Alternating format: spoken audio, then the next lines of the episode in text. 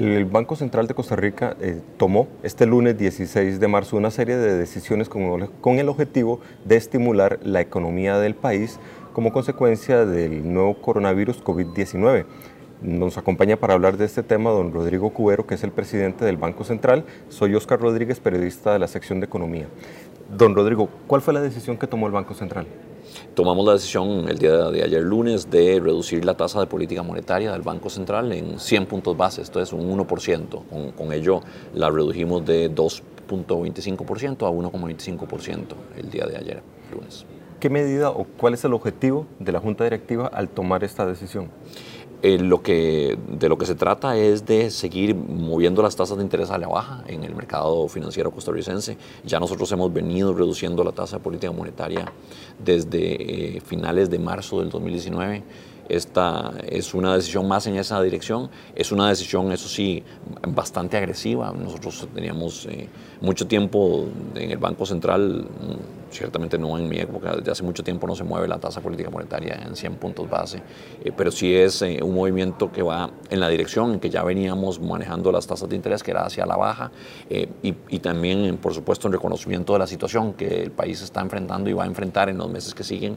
queremos ser proactivos y dar un estímulo monetario adicional para seguir empujando las tasas de interés hacia, hacia abajo. Y la idea aquí es doble. En primer lugar, que para las personas que ya tienen créditos, que se les dé un respiro en el sentido de que se les reduzca la cuota de, del servicio de su deuda. Eh, esto en particular para quienes tienen deudas con tasa de interés variable. Eh, la tasa de interés eh, al, reducirse en el mercado, pues eso le permitirá a los que tienen créditos con, tasa variable que se, que se, ajuste a la baja la tasa de interés de sus créditos.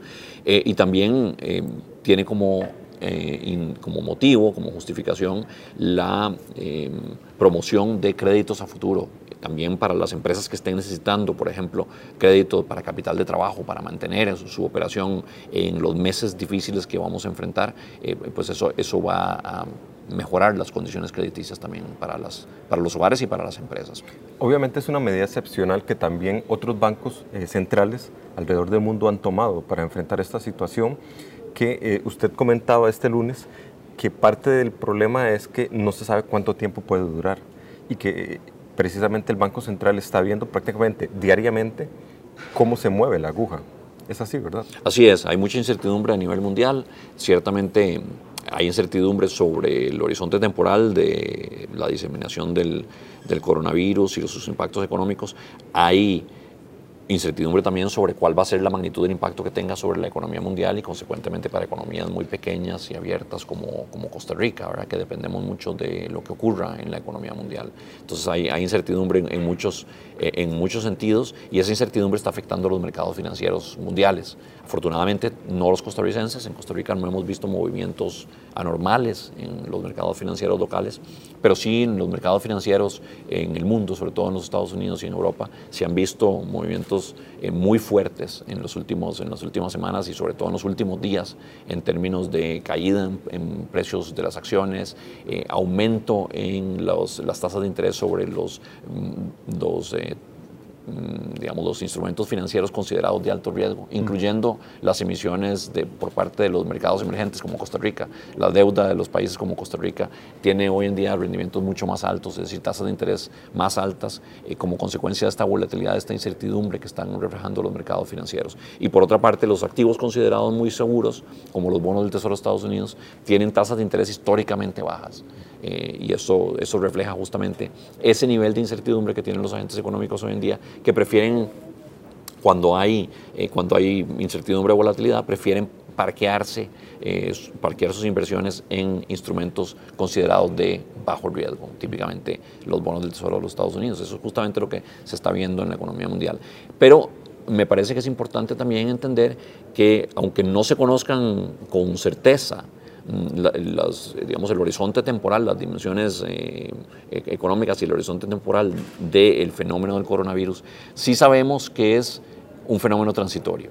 Eh, y eso eh, estamos hablando de algo de dos, tres, cuatro meses. Em, no debería ser un fenómeno que esté con nosotros por años. Las consecuencias económicas en principio deberían ser temporales también y tenemos que hacer el esfuerzo como autoridades económicas de mitigar el impacto para que eh, cuanto menos eh, eh, redunde esta situación en el empleo nacional y en el bienestar de los costarricenses. Por eso, muchas de las medidas que estamos tomando, tanto desde el punto de vista monetario, como desde el punto de vista de las autoridades financieras y otras medidas que el gobierno está impulsando, que tienen que ver, por ejemplo, con la moratoria tributaria y ajustes en las cargas sociales, en las cuotas de la Caja Costarricense de Seguro Social.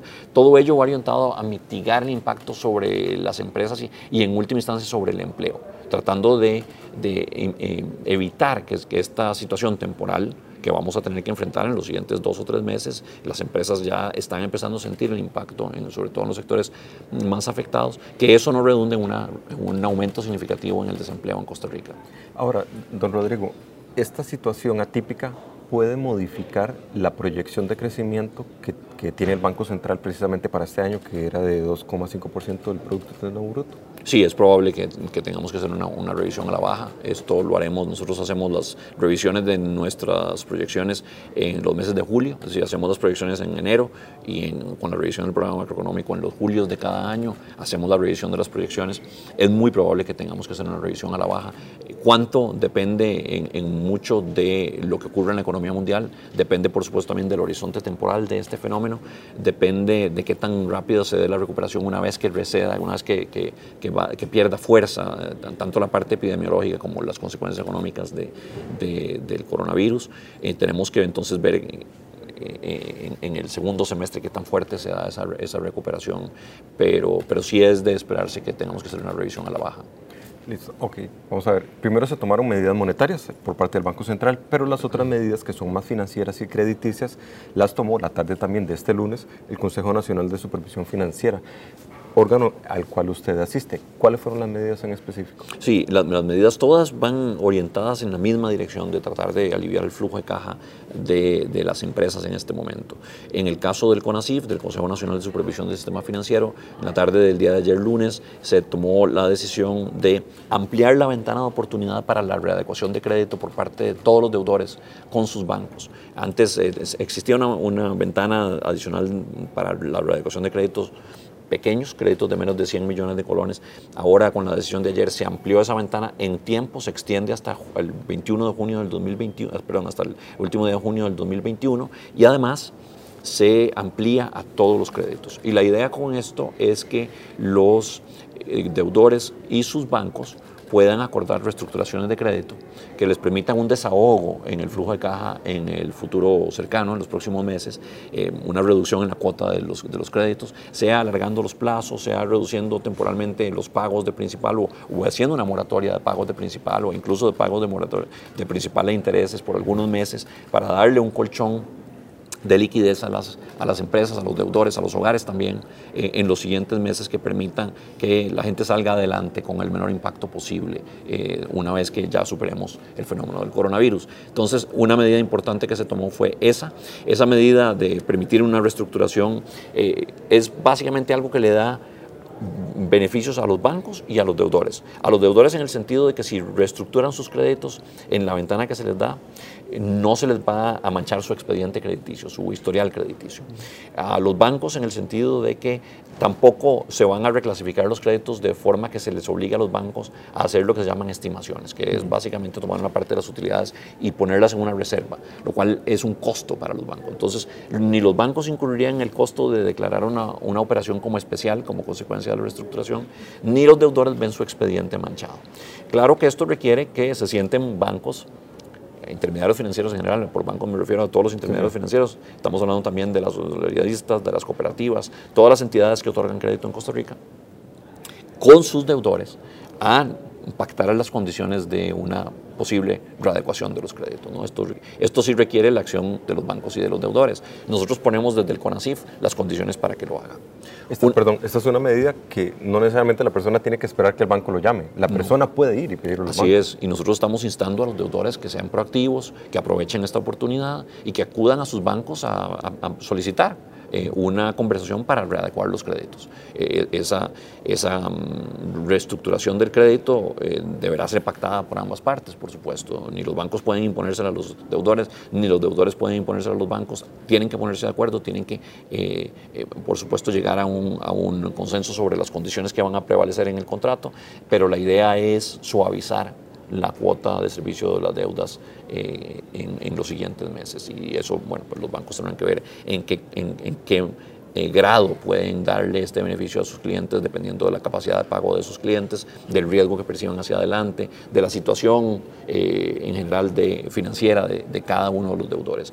Pero si esperamos que los deudores mismos que todos los costarricenses, hogares, empresas, eh, acudan a los bancos a tratar de hacer esta reestructuración para mitigar el impacto que en los siguientes meses podría tener el coronavirus sobre la economía costarricense.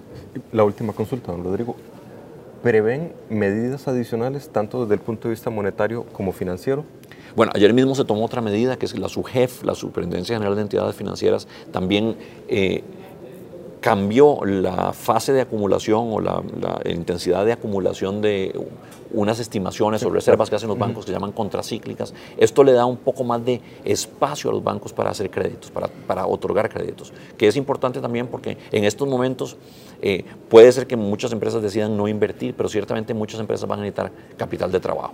Eh, para poder paliar la situación que enfrentarán en los siguientes meses. Y justamente creo que es en interés de todos los costarricenses, de las empresas, de los bancos, de las autoridades económicas, que no haya despidos, que se mitiguen los despidos. Para ello necesitamos que las empresas mantengan la capacidad de financiarse en estos meses que siguen para poder mantener a sus empleados, aunque estén teletrabajando o, eh, con una menor presencia física, que ojalá se logre también como, como consecuencia y en seguimiento de las recomendaciones sanitarias, pero que puedan mantener a su planilla.